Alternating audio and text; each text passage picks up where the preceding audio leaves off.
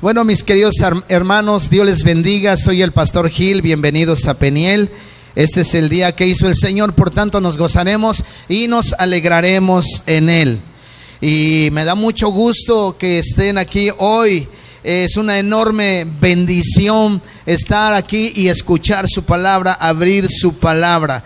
Qué gusto en verdad tenerles aquí eh, con su familia, con sus hijos. Qué gusto es estar aquí entonces y qué alegría. Quiero pedir un favor, un enorme favor. Eh, pero antes de pedir ese favor, quiero que imagine esto. Porque ¿cuántos creen que Jesús está aquí en esta hora? Él es omnisciente. Entonces, si Él está aquí y Él está hablando su palabra eh, y usted recibe mensajes en el teléfono, entonces a lo mejor ustedes atendería la palabra, desatendería al Señor Jesús. Y sería una grosería, una falta de respeto que usted estuviera viendo el celular y eh, eh, mientras desatiende la palabra. Así es que no es correcto. Si estuviera físicamente en presencia física que pudiera tocar a Jesús y Él está aquí, le aseguro que usted no vería el celular, tampoco se distraería tampoco eh, se, estaría parando a cada rato. Así es que le voy a pedir ahora sí el gran favor. Y el favor es que eh, mantenga su celular en vibrador o en el mejor de los casos que, los, que usted lo pudiera apagar. Amén, amados hermanos. ¿Sí? ¿Cuánto le pueden dar un aplauso al Rey de Reyes? Nosotros, nosotros los que compartimos su palabra, los que estamos aquí al frente, somos lo menos importante. El importante es el autor de su palabra. Amén.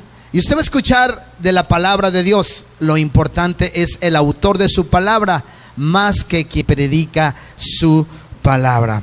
Así es que vamos a orar, vamos a pedir a Dios su ayuda y vamos a entrar al tema. Ayúdeme a orar, por favor, dirija su mano hacia mí. Padre, en el nombre de Jesús te doy gracias por este tiempo por tu palabra. Danos el deseo, Señor, de atender las instrucciones que en ella hay. Danos, Padre, la fortaleza. Danos la disciplina, Señor, para aplicarla en nuestra vida, Padre. Y yo te ruego que me uses a mí, Señor, que limpies nuestra vida, perdones nuestros pecados, Padre Celestial, y que seamos conducidos y dirigidos por tu Espíritu Santo en esta hora. Bendice al pueblo, Señor, bendice a la iglesia también. Abre su corazón y el entendimiento de su ser, Padre, para que esta palabra en sus corazones se haga carne y puedan vivir de acuerdo al consejo de ella. En el nombre de Jesús. Amén y amén. ¿Cuántos pueden decir amén? Bien. El miércoles compartí algo sobre esto y hoy voy a ampliar un poquito más el tema. El miércoles compartí de esta palabra, hoy estaré ampliando más la enseñanza. Así es que por ahí me van a tomar el tiempo, gloria a Dios, me pueden tomar el tiempo. Amados hermanos, usted debe recordar, usted sabe que la iglesia, la iglesia no es un edificio. La Biblia nos muestra cómo era la comunidad de, los de la primera iglesia del primer siglo.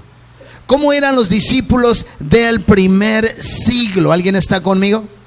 Entonces, hoy en este tiempo tenemos la palabra profética escrita, la palabra más segura, y la Biblia nos muestra cómo debe de ser la iglesia en este tiempo. Hoy, en este agosto del 2018, mis queridos hermanos, amados hermanos, estamos a 11 de agosto, ¿estoy en lo correcto? 11 o 12 de agosto. Bien, en este día usted va a escuchar una palabra importante para su vida. Y la Biblia nos muestra cómo debería de ser la comunidad de sus discípulos, o sea, la iglesia. Usted debe saber ya, ojo aquí, que la iglesia no es un edificio. ¿Está conmigo?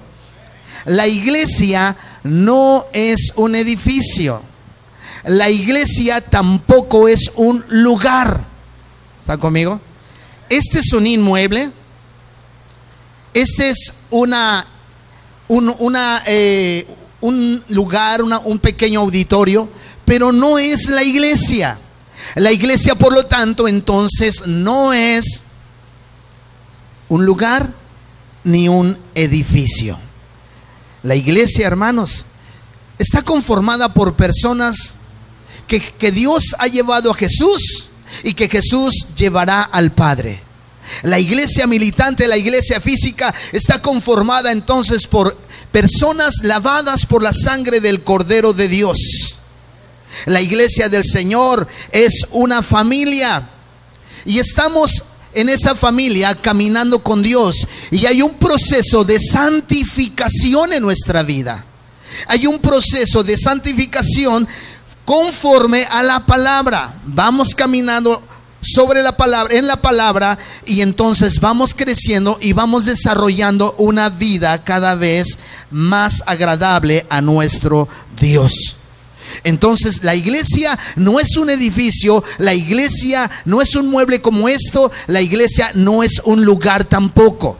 La iglesia somos nosotros.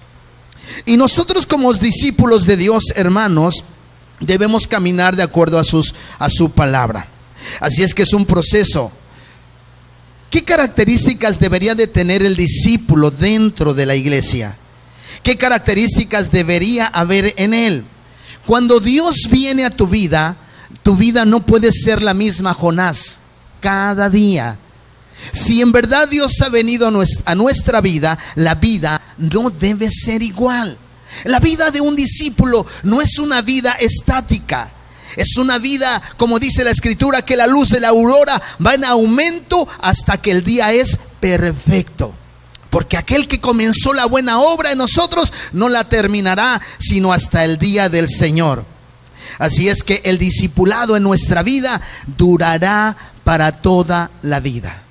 El discipulado, y cuando venimos a la iglesia y somos parte de la iglesia, hermana Elvia, entonces estamos entendiendo que tuvo un inicio, pero no tendrá fin. Jamás dejaremos de aprender. Jamás dejaremos de ser enseñados por Dios. Él siempre tiene algo que enseñarnos a nosotros debería haber cambios en nuestra vida. Él inicia una obra que dura toda la vida, una obra de cambio donde nos va conformando su palabra a la imagen de Dios. Hoy el tema es membresía, cuidado y disciplina. Y esto es algo que le enseñaba la hermana, a, los que vinieron los, el miércoles. Ese es un tema que he ampliado eh, para que podamos tener acceso a él y usted va a aprender mucho de este tema el día de hoy. La iglesia entonces, hermanos, debe entender que tiene parámetros. El tema es membresía, cuidado y disciplina. Eso es ser más que un creyente. Membresía, cuidado y disciplina es más que venir a la iglesia cada ocho días. Membresía, cuidado y disciplina entonces es ser más que un creyente. Diga conmigo, membresía, cuidado y disciplina, hermanos. En la iglesia local es importante enseñar eso. Membresía, cuidado y disciplina. Y quiero que presten su atención aquí, ojo Carlos. En la iglesia del primer siglo, los discípulos habían aprendido y la iglesia había aprendido que si alguien se desviaba del camino, amorosamente iban con él y procuraban regresarle al camino. Que si alguien estaba fallando en alguna área de su vida a Dios, la iglesia amorosamente, juntamente con los ancianos, iban para tratar de restaurar su corazón, su vida y traerlo de nuevo de regreso al redil del Señor. Esa era una característica de los discípulos y de la iglesia del primer siglo venían con amor y trataban de regresar y procurar el camino de nuevo a casa. Así es que los discípulos aprendían que la base de todo era el amor y los ayudaban. Todos los que se unen a esta iglesia, Peniel, debemos funcionar como una familia, porque los discípulos eran una familia. Una familia en donde la mesa está al alcance de todos. en donde usted se puede sentar con nosotros a la mesa y nosotros con ustedes. Una familia donde no hay diferencias. Una familia que se sabe abrazar. Entonces la iglesia debe funcionar como una familia y en una familia hay privilegios y responsabilidades. ¿Están de acuerdo conmigo? En una familia hay privilegios y responsabilidades. En el trabajo donde estoy, tengo gente que sabe que tiene responsabilidades, pero también sabe que tiene algunos privilegios con nosotros. Y en esta iglesia, hermanos, usted tiene privilegios. ¿Cuáles son esos privilegios? Venir, sentarse con un clima agradable, con un clima de 18 grados, 16 grados. No, hermanos, aquí la sensación térmica yo creo ahorita es como de 38 grados. Pero usted tiene privilegios, se sienta, viene, encuentra un lugar limpio, encuentra unos baños limpios, Usted debería saber que todos los sábados aquí está gente haciendo el aseo y duran desde como las 8 de la mañana hasta las 12 del día, 4 o 5 horas haciendo el aseo en este lugar. Para que usted venga y se siente por lo menos en un lugar limpio. Sé que nos falta pintar el pisito y hacer una que otra remodelación, como ya les dije, pero estamos caminando, estamos avanzando. Ya usted, los, sus hijos ya tienen un privilegio o un eh, oasis en medio de este calor al ir a la oficina, al ir a un salón y encontrarlo con clima que ya lo echamos a andar. ¿Eso cuesta? Sí cuesta. Pero lo hacemos con todo nuestro corazón porque queremos también que usted sea agasajado dentro de las dentro de la capacidad que tenemos como iglesia. Entonces queremos que usted se siente bien a gusto ahí. O se nos descompuso un ventilador, lo vamos a mandar a arreglar porque queremos que usted esté lo mejor posible en este lugar para que escuche la palabra y no lo abruma tanto el calor. Bien, mis amados hermanos, entonces en una familia hay privilegios y responsabilidades. Y yo creo que en eso todos, todos estamos de acuerdo. Pero imagínate como hijo de familia, puros privilegios. Imagínate como hijo de familia, puros privilegios. ¿Verdad, Beto? Imagínate puros privilegios, Beto. Imagínense que los papás dan puros privilegios a sus hijos. Y hay algunos que lo hacen. Y maleducan a sus hijos.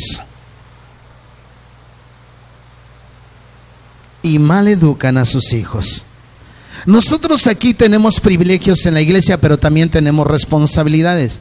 Y le voy a decir una responsabilidad grande importantísima en esta iglesia en Peniel. Y una de esas responsabilidades de esta familia de Peniel es velar por la pureza de unos con otros. Es velar por la pureza de tu familia y ustedes velar por la pureza de un servidor. ¿Cuántos están conmigo? ¿Usted no sabía que tenía que velar por la pureza de un servidor? Porque yo soy igual que ustedes. Y aunque los pastores merecen honra, hermanos, la diferencia es que yo estoy aquí impartiendo la palabra. Pero ustedes tienen que velar por la pureza de su pastor, de, su, de la familia del pastor. Y yo tengo que velar por la pureza de ustedes. Y ustedes tienen que velar por la pureza de unos con otros. La pureza de sus hijos. Y sus hijos tienen que velar también por la pureza de sus padres. ¿Hay alguien que está conmigo? Y los discípulos hermanos de la iglesia que se iban incorporando, como dice Hechos 2.42, Dios añadía a la iglesia, a la iglesia añadía los que habrían de ser salvos. Y los discípulos hermanos en aquel entonces aceptaban participar de la mutua corrección. Y con amor corregirse unos a otros como hermanos se corregían amorosamente entre ellos. ¿Había alguno que otro conflicto? Sí. Pero una característica, hermanos de la iglesia, es que se corrigen unos a otros. Y Pablo inclusive dice, corrige lo deficiente. También tenemos que corregirnos nosotros. Los discípulos aceptaban participar de la corrección mutua. Ojo, Jesús no fundó ninguna iglesia, aunque Él es la cabeza de la iglesia. ¿Sí sabía esto? Entonces, hermanos, Jesús estableció un sistema de disciplina dentro para la iglesia.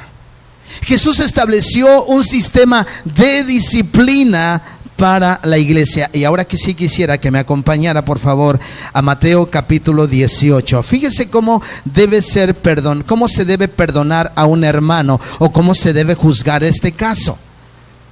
Y dice la palabra de Dios en el versículo 15 de Mateo 18, versículo 15. Dice lo siguiente, hermanos. Por tanto, si tu hermano peca contra ti, ve y repréndele. ¿Cómo debes ir con el hermano si un hermano te ofendió o pecó contra ti? ¿Cómo debes de, de, ir? ¿Debes de ir con el pastor? ¿Cómo dice que debes ir? ¿Cómo? No los escucho, iglesia. Quiero que vea el versículo en su Biblia o aquí. ¿Cómo? Solo. Debe de ir a solas. Por favor, quiero que abra su Biblia porque usted tiene que leer esto. Usted, si alguien le, ofende en la iglesia, somos miembros, alguien le ofende en la iglesia, usted debe, debe de ir como a solas. A solas. Ve y repréndele estando tú y él solos. Si te oyere, has ganado tu corazón. Hermanos, ¿cuántos problemas nos podemos ahorrar cuando aplicamos este tipo de disciplina, este sistema de disciplina? La disciplina son instrucciones. Pero ¿sabe qué pasa, hermanos? Como no atendemos esta parte de la escritura, esto se riega por todos lados. Esto se riega por el hermano me hizo, el hermano dijo, el hermano habló, la hermana. Pero aquí la Biblia en instrucciones ve tú a solas con él, sea valiente. ¿Sabe qué? Perdón que lo diga, pero muchas veces la pena, la pena de ir con un hermano que le ha ofendido no es otro, no es más que también un síntoma de cobardía. Levántese, sea valiente, vaya y enfrente al hermano porque también es como usted. Usted se equivoca, él también se equivoca. Por tanto, si tu hermano peca contra ti, ve, repréndele estando tú y él solo. Si te oyere, has ganado a tu hermano. Escuche esto. Mas si no te oyere, toma aún contigo a uno o dos, para que en boca de dos o tres testigos conste toda palabra. Escuche esto. Si él endureció su corazón, ve con alguien maduro y dile, mira, hermano, quiero que escuches, el hermano me ofendió, así fueron las cosas. Y si no te oyere, no te oye, dice, si no los oyere a ellos, dilo a la iglesia. Y si no oyera a la iglesia, tenle, tenle por gentil y qué? Y publicano. Esta enseñanza de Jesús, hermanos, se practicó en todas las iglesias del primer siglo del Nuevo Testamento. Esto se hacía en todas las iglesias del Nuevo Testamento, amados hermanos. Ahí están los pasos. Y todos los miembros de esta iglesia Peniel deben participar de ello. No solo el pastor o los pastores, sino todos deberíamos participar de esta disciplina. Hermanos amados, yo sé que lo que voy a decir ahorita no es tan sencillo, no es fácil, y mucho menos predicarlo, porque a nadie nos gusta ser corregidos. ¿Cuántos están aquí conmigo? A nadie nos gusta ser corregidos. Escuche esto. Cuando dice tenlo por gentil o publicano, esto quiere decir trátalo como uno convertido. Uno que no sea convertido. Y oremos y procuremos su salvación. Ahorita más adelante vamos a mirar otro ejemplo. Porque no es fácil ser corregidos, pero la disciplina es un acto de amor a Dios. Es un acto de santidad hacia nuestro Creador, que merece ser honrado y un acto de amor también al discípulo que ha pecado. Es un acto de amor hacia Dios que es santo. Es un acto de amor también hacia el discípulo para que pueda entender que ha pecado. Y también esto no es más que un acto de mostrarle interés. Decirle, usted nos interesa. ¿Se acuerdan lo que decía el apóstol Pablo? Porque no buscamos lo vuestro, sino a ustedes. Y si usted se da cuenta, cuando Pablo explica eso, tiene que ver con el amor, el procurar y la disciplina, no con usar a la gente. Tenemos que mostrar interés de unos a otros. Interés cuando uno está enfermo. Interés cuando uno deja de ir a la iglesia. Interés de visitarle.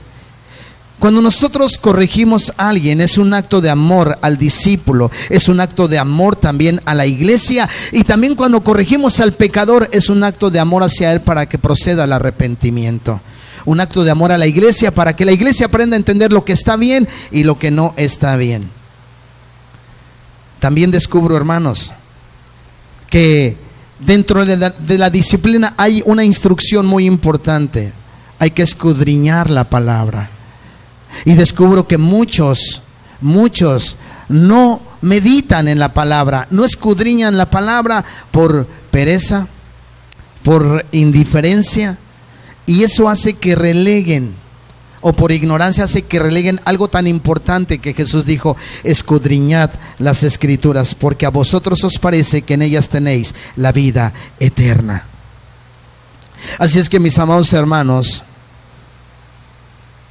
mucha gente no participa de la enseñanza y los discípulos del primer siglo lo hacían.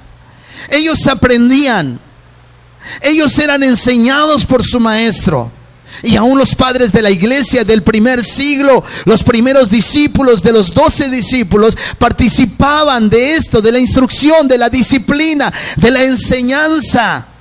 Algunos por comodidad no lo hacen y relegan esta enorme responsabilidad que Dios nos ha dado. Ahora, ¿cómo debemos hacerlo? Yo no quiero ser su enemigo, hermanos, al compartirles esta parte de la escritura. Pero la iglesia necesita corrección en muchas áreas. Y quiero mostrar un relato bíblico, hay un ejemplo bíblico, un caso en la escritura de un hermano, un caso de corrección muy complicado un caso de corrección difícil. Él es un miembro de la iglesia y cuando escucha lo que este hermano había hecho, dijo Pablo que hasta los gentiles se asustaban de su problema, de lo que él había hecho. Primera de Corintios entonces capítulo 5 nos enseña este caso. Escuche lo que dice el apóstol Pablo. De cierto, se oye que hay entre vosotros fornicación y tal fornicación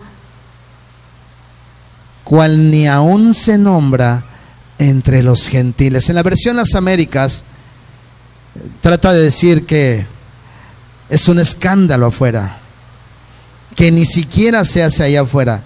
Y dice, tal fornicación que ni aún se nombra entre los gentiles, tanto que alguno tiene la mujer de su padre. Este cuate del que estamos hablando, hermanos, era parte de la iglesia y dice, ¿y vosotros no debierais más bien haberos lamentado para que fuese quitado de en medio de vosotros el que cometió tal acción? Hermano, Pablo había discipulado a esta iglesia y a estos hermanos por un buen tiempo. Pero una vez él se va y estando ausente escucha que la iglesia es un desastre, la iglesia es un desorden y le da indicaciones de cómo corregir y llevar a cabo la disciplina de las acciones de este hermano. Si usted mira la versión de las Américas, usted se va a encontrar un dato, los datos muy interesantes. Como puedes ver, este es un caso serio. Una llamada de atención, no a los pecadores del mundo, hermanos, no es una llamada de atención a los pecadores. Es una llamada de atención a quién? A la iglesia. Este caso era público y era un escándalo. Este cuate estaba durmiendo prácticamente con su madrastra. Y mire lo que dice, y vosotros estáis envanecidos. Aquí hay dos vertientes, hermanos. Primero, uno, que este cuate se acuesta con la mujer de su padre. Es decir, con su madrastra. Y es grave este caso porque mire el extremo hasta dónde llega, pero había otro problema. La iglesia, los líderes no habían hecho nada. Es decir, lo habían tolerado. Y yo quiero que tú entiendas qué es la iglesia y que si te unes a una iglesia, entonces tú debes saber cuáles son tus privilegios y cuáles son tus responsabilidades. En esta iglesia tenemos ancianos. Si yo cayera en un acto de adulterio, ellos tendrían la autoridad de destituirme de esta iglesia. Y dicho sea de paso, la Biblia dice marido de una sola mujer. Si alguno desea obispado, dice buena hora desea marido de una sola mujer yo me descalificaría en automático. Yo me descalificaría para seguir ministrando como pastor en esta iglesia. ¿Cuántos están conmigo? Aún yo les dije que si mis hijas fueran acusadas de asuntos de inmoralidad, yo tendría que dejar el ministerio y atender a mi familia. Sí, mis queridos hermanos, Jesús estableció sistemas de disciplina dentro de la iglesia. Usted debe saber sus privilegios, pero también debe saber sus responsabilidades al añadirse a la iglesia. Este cuate Pablo había discipulado y se dio cuenta que la iglesia era un desastre, era un desorden. Y les da indicaciones a los líderes de cómo corregir y llevar a cabo la disciplina y las acciones de este hermano como ya viste, es un caso serio. Es una llamada de atención no solamente a los pecadores del mundo, sino a la iglesia. Y en la iglesia, tanto al que comete el pecado como a los que están al frente, a los líderes.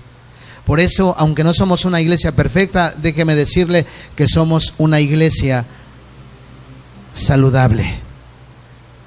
Una iglesia que no permitiría jamás que alguien aquí al frente estuviera ministrando con una vida inmoral.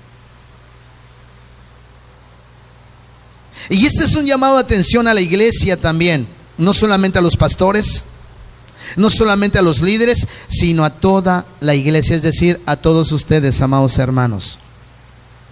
Y este caso en particular es de un hermano que era parte de la iglesia. Todo el capítulo completo, hermanos, es una llamada de atención de parte del apóstol Pablo. Y Pablo, hermano, los reprende por no haber ejercido corrección, por no haber ejercido disciplina. La pregunta es, ¿cuántas veces la gente pisotearía el nombre de Cristo por no detener el pecado de este hermano? ¿Cuántas veces este hermano se estaría burlando de Dios? Porque más adelante tiene que ver con la Santa Cena, con la comunión, y tomaba la comunión y la Santa Cena. Y este era, este era un hermano, y dicho sea de paso, lo voy a dejar como precedente y voy a sentarlo aquí, a sentarlo aquí. Ningún hermano o ninguna persona que no sea bautizado no debería tomar la comunión y la Santa Cena. Este cuate era bautizado porque era un requisito para ser parte o miembro de la iglesia del Nuevo Testamento, ser bautizado. Y de hoy en adelante, nadie deberá tomar la comunión si no ha sido bautizado.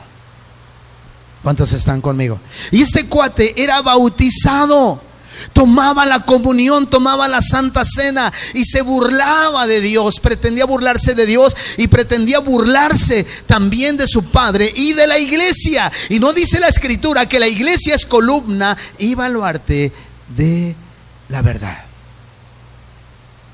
¿Qué le estaba pasando a la iglesia, hermanos? ¿Qué le pasa hoy a la iglesia? Donde los pastores en lugar de tener una congregación y un grupo de ancianos a los cuales recibir el consejo y esos ancianos que cuiden la pureza del pastor, levantan imperios y nadie les puede decir nada. Donde todos tienen que callarse y cuánto pecado no se tolera en una iglesia. Cuánto pecado hay por no tener disciplina en la iglesia. Y dicho sea de paso, deberíamos aprender ya a diferenciar quién es una iglesia quién no es una iglesia, aunque se hable de Dios.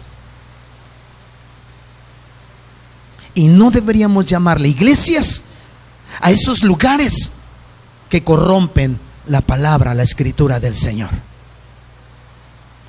Tenemos que aprender a hacer eso. Iglesias que mercan con la palabra. O aparentemente grupos que se dicen iglesia y que mercan con la palabra. Este pecado, hermanos, de este hombre era público y no se había arrepentido. Y la carta, mire lo que dice más adelante, esta carta dice, y vosotros estáis envanecidos, dice, ¿no deberíais más bien haberos lamentado para que fuese quitado de en medio de vosotros el que cometió tal acción? La versión Las Américas dice, expúlsenlo, expúlsenlo. Siguiente versículo, mire lo que dice, este es un caso que es juzgado, es disciplina. Versículo dice, versículo que sigue. Amén. Dice la escritura, ciertamente yo, como ausente en cuerpo, pero presente en espíritu, ya como presente he juzgado al que tal cosa ha hecho.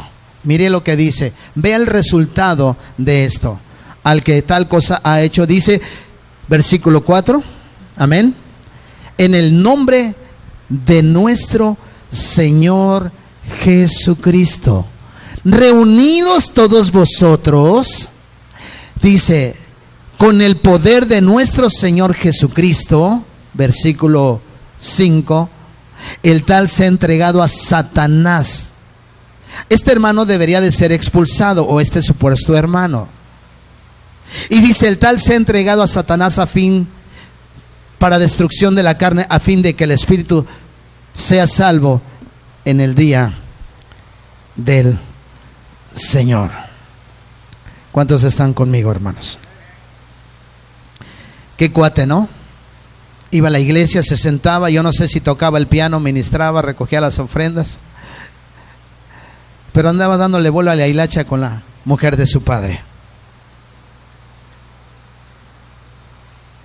Cabe señalar que no toda disciplina llega a estos extremos, no todo es público.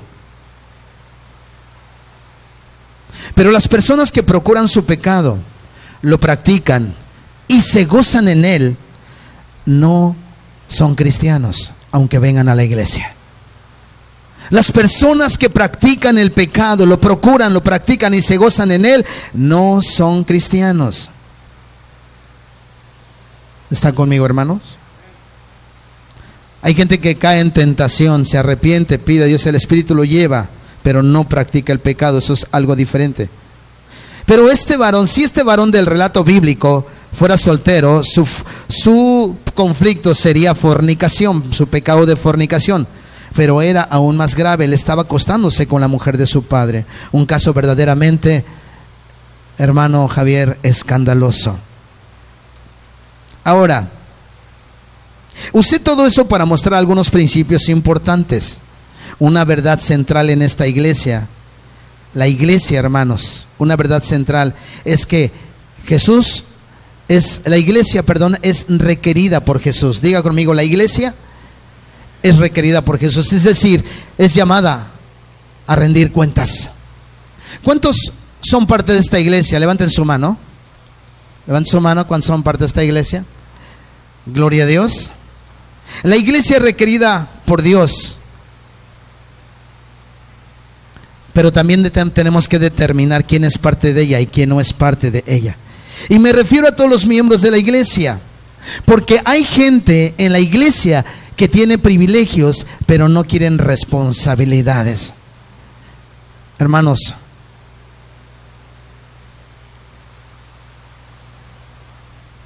¿sabía que usted tiene las mismas responsabilidades que yo?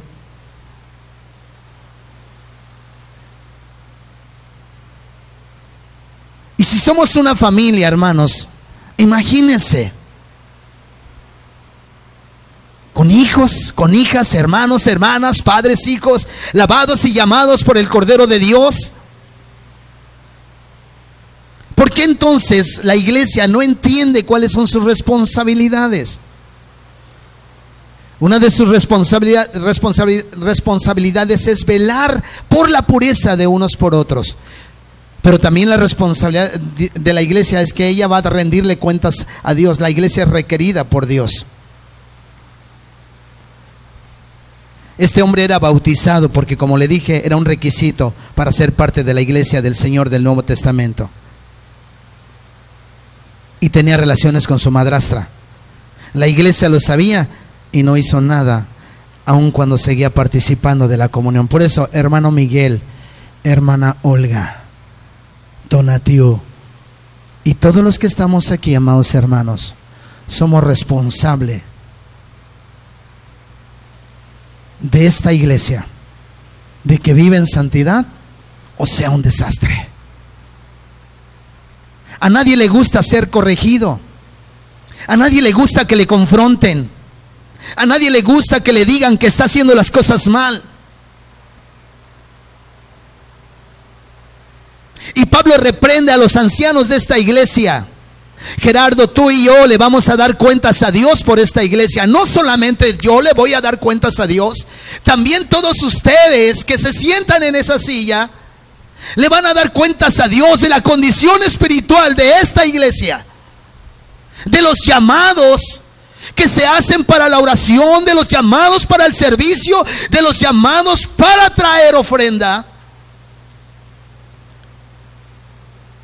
Hugo, no saben lo que dijo C.S. Lewis, el escritor de las crónicas de Narnia que les he comentado.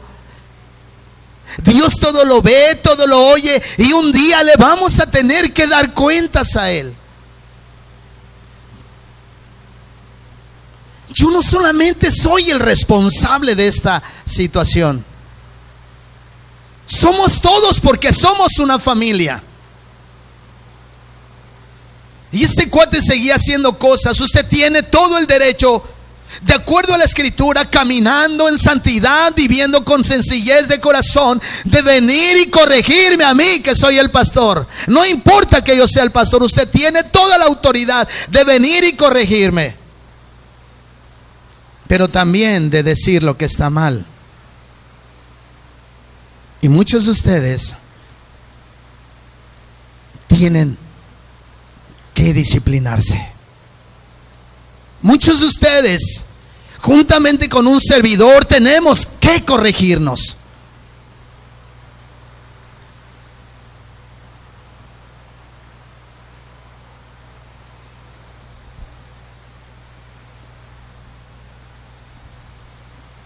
La iglesia es requerida por Dios. La iglesia sabía de este problema y ¿qué cree? No hizo nada.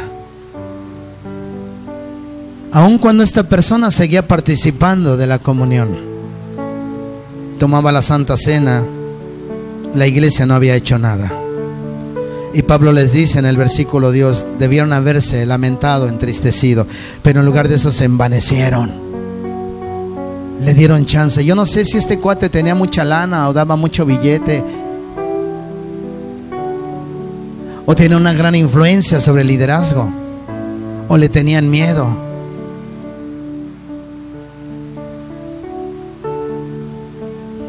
Este, esta persona, por no arrepentirse, debió de haber sido discipulado y fue entregado a Satanás.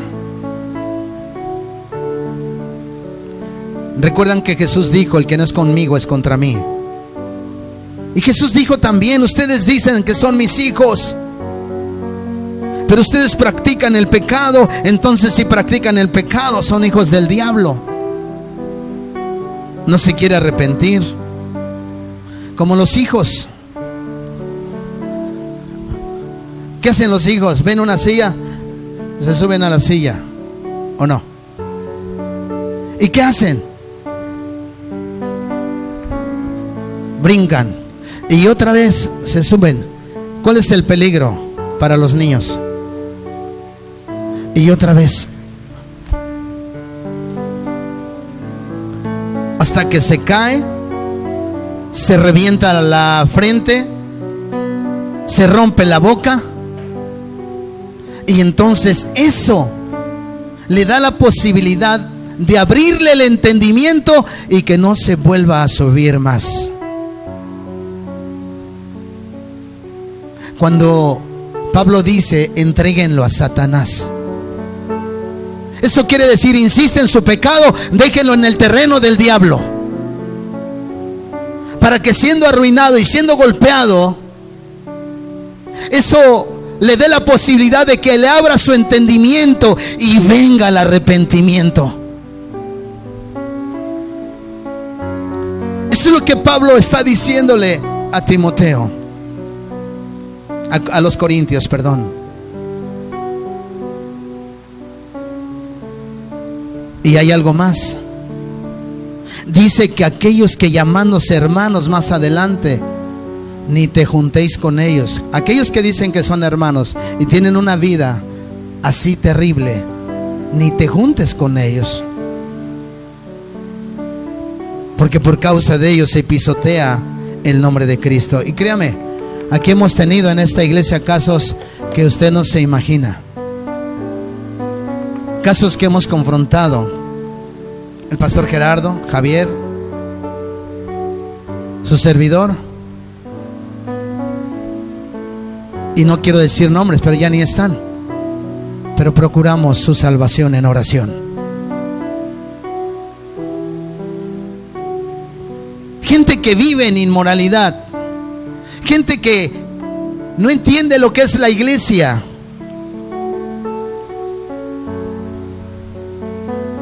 Con el tal Nicomais. Somos una familia. ¿Usted se acuerda del...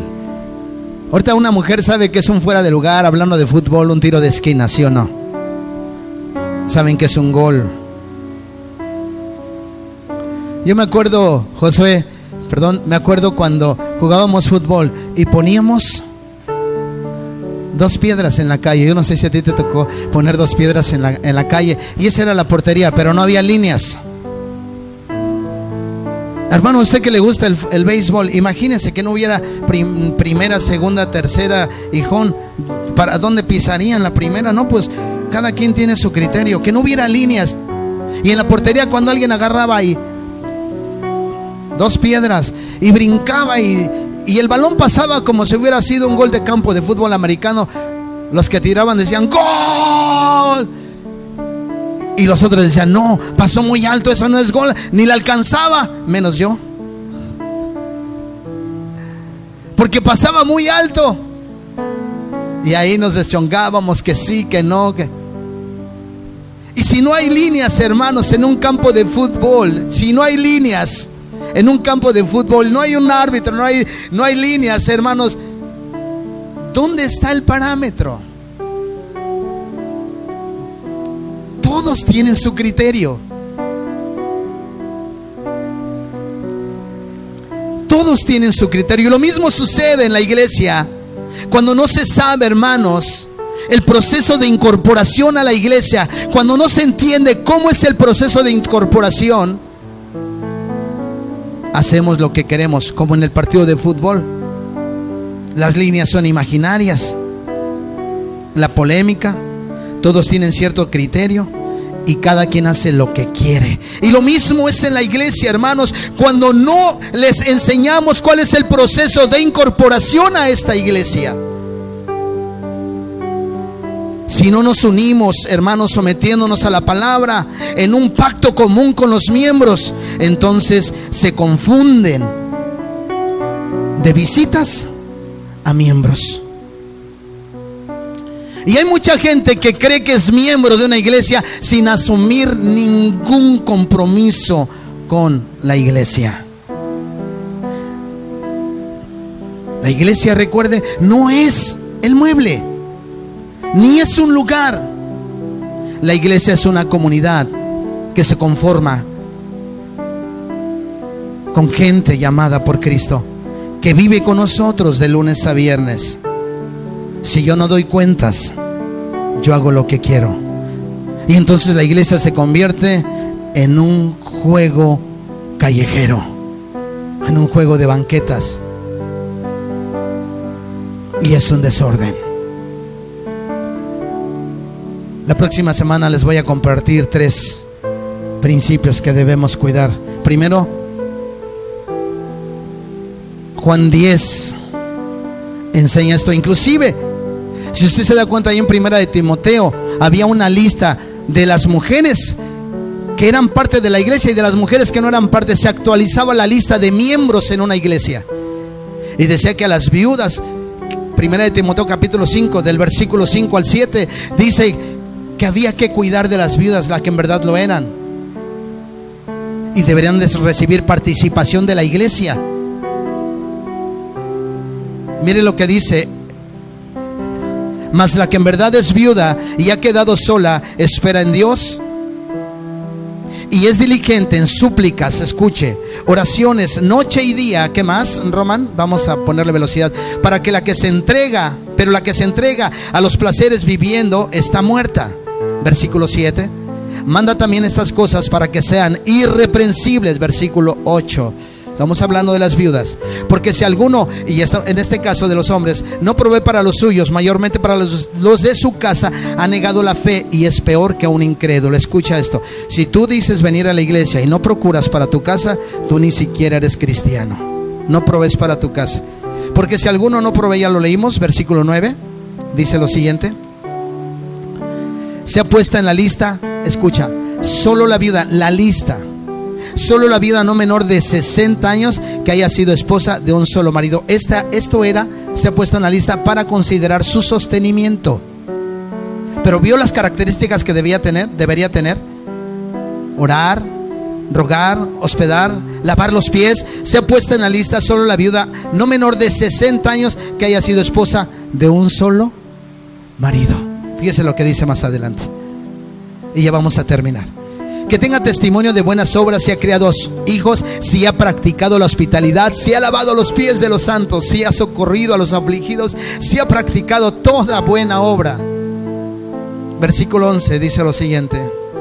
Pero viudas más jóvenes no admitas, porque cuando impulsadas por sus deseos se rebelan contra Cristo, quieren casarse, es decir, le dan vuelo a la hilacha a algunas de ellas. Siguiente versículo. Incurriendo así en condenación por haber quebrantado su primera fe. ¿Cuántos están conmigo? Mis amados hermanos, la disciplina es un acto de amor hacia Dios, porque Él es santo. La disciplina es un acto de amor hacia el discípulo. La disciplina es un acto de amor a la iglesia para que entienda lo que es bueno y lo que es malo. Le aseguro que si tomáramos cartas en el asunto y disciplináramos a algunos en la iglesia, a lo mejor se, se irían. Si Dios te ha traído y te ha plantado y eres parte de esta iglesia, entonces tienes que aprender que tienes privilegios, pero también tienes responsabilidades. Y responsabilidades de muchas índole. Tenemos las misiones. Pero nosotros Amorosamente te hemos buscado y te hemos llamado. Cuando te llamamos por teléfono es porque queremos que participes con nosotros de las bendiciones de este día. Amén. Me dicen que ya se me acabó el tiempo. Ya.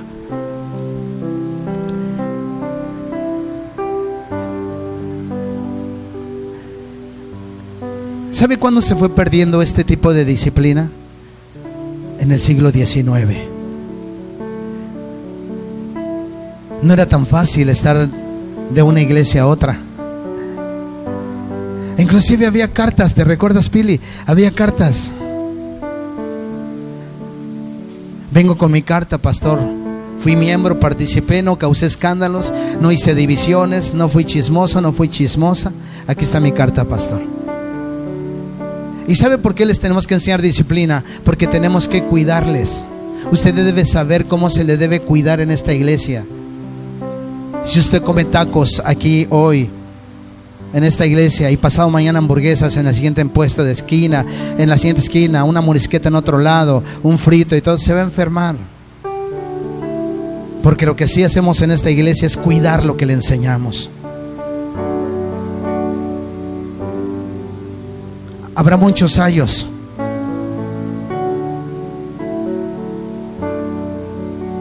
Pero un solo pastor. Habrá muchos años, dice Pablo, muchos que te pueden animar. Yo le decía ayer a un hermano, hubo una persona que visitó tanto, tanto una de mis ovejas y yo se la presenté y la visitó tanto, tanto, tanto y tanto. Le presenté dos ovejas, una que tenía lana y otra que no tenía lana. Y terminó llevándose a la que tenía lana.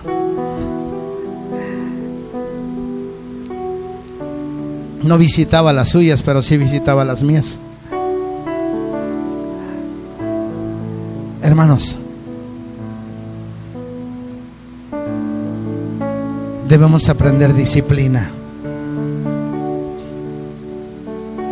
Amén. Y yo no solo estar tomando las decisiones de esta iglesia, sino que todos ustedes juntamente conmigo podamos trabajar en este en el extendimiento del reino de Dios. Amén. Le puedo dar un aplauso al Rey de Reyes. Aleluya. Póngase sobre sus pies. Ya nos vamos. Gracias a Dios. Ya ofrendamos, ya cantamos, ya adoramos.